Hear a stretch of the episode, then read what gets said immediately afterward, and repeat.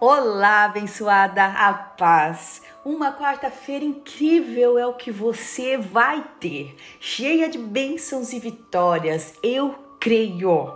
Profetize aí agora sobre a sua vida uma quarta linda.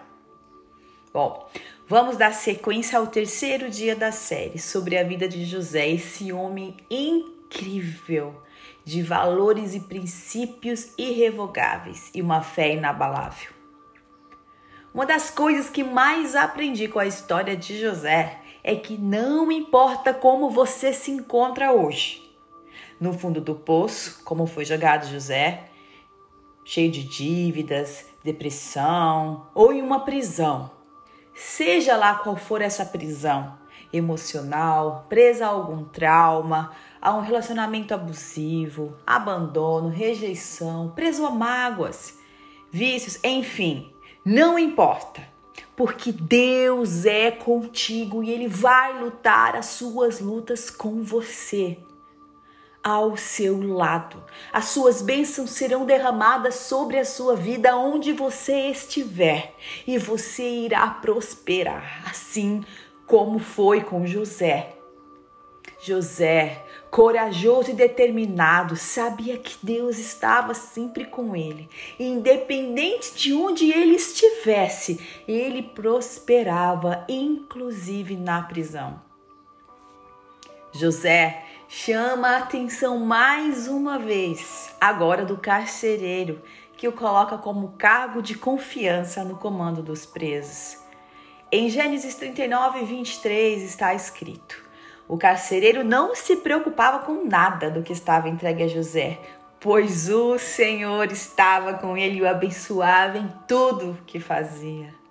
Quem está sob a mão de Deus é próspero e prospera em qualquer lugar.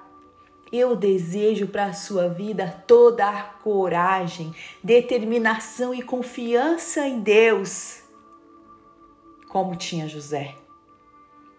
Certo dia, o padeiro e o copeiro do faraó são presos juntos com José e ambos têm um sonho. José vê a inquietação dos dois e os ajuda a decifrar este sonho. O do copeiro era que ele ia voltar a servir o rei e o padeiro iria ser morto.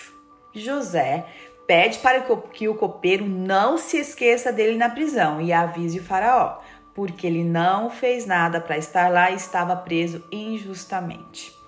E a partir daí, o que podemos tirar de lição com essa atenção com que José teve com os prisioneiros? Seja sempre bom e generoso com as pessoas, porque o mundo dá voltas e nunca sabemos quando iremos precisar delas.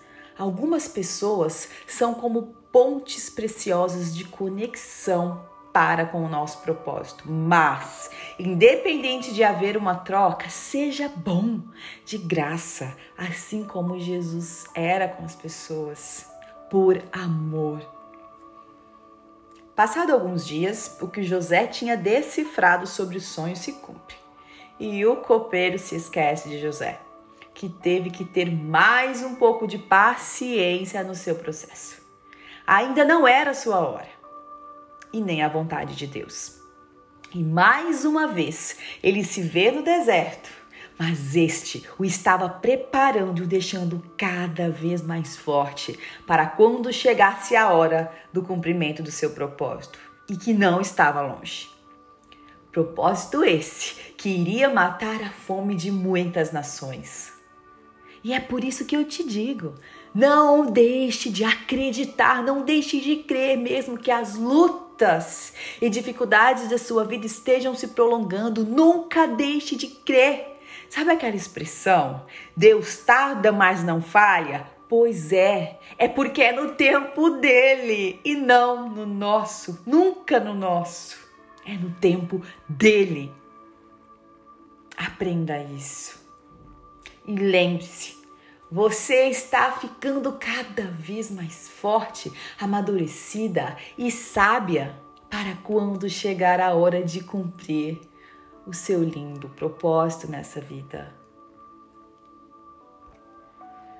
Senhor, Pai amado, Deus soberano, que nos deu uma nova chance através do seu Filho, Jesus. Através do sacrifício da cruz, nos foi dada uma nova chance, uma nova vida, uma salvação. Obrigada, Deus. Obrigada por colocar no meu coração esta série de José, homem incrível, com tantas qualidades, que possamos nos inspirar e ter um pouquinho de José em nossas vidas todos os dias. Obrigada, Pai, pela vida da minha irmã amada que está aqui ouvindo esta mensagem que consigamos de alguma forma, que eu, através de Ti, Jesus, consiga, através do que é colocado no meu coração, essas palavras que são feitas através do Espírito Santo, que consigamos que haja transformação.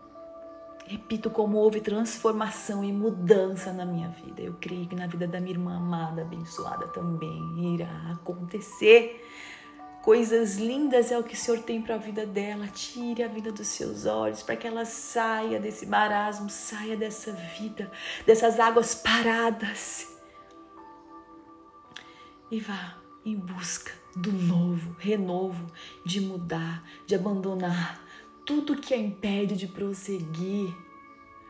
Deixe as mágoas, deixe o abandono, deixe os vícios Deixa a rejeição, relacionamento abusivo, esquece tudo. E foque na vida linda, num propósito maravilhoso que Deus tem para sua vida. É o que eu desejo, é a minha missão hoje. Que através do meu despertar, hoje eu vejo claramente a minha missão é despertar mais filhas amadas mais filhas do Rei. Você só precisa enxergar e crer que você é filha do Rei, do dono desse mundo. Ele está esperando você, ele está clamando por você. Uma quarta linda para você. Até amanhã.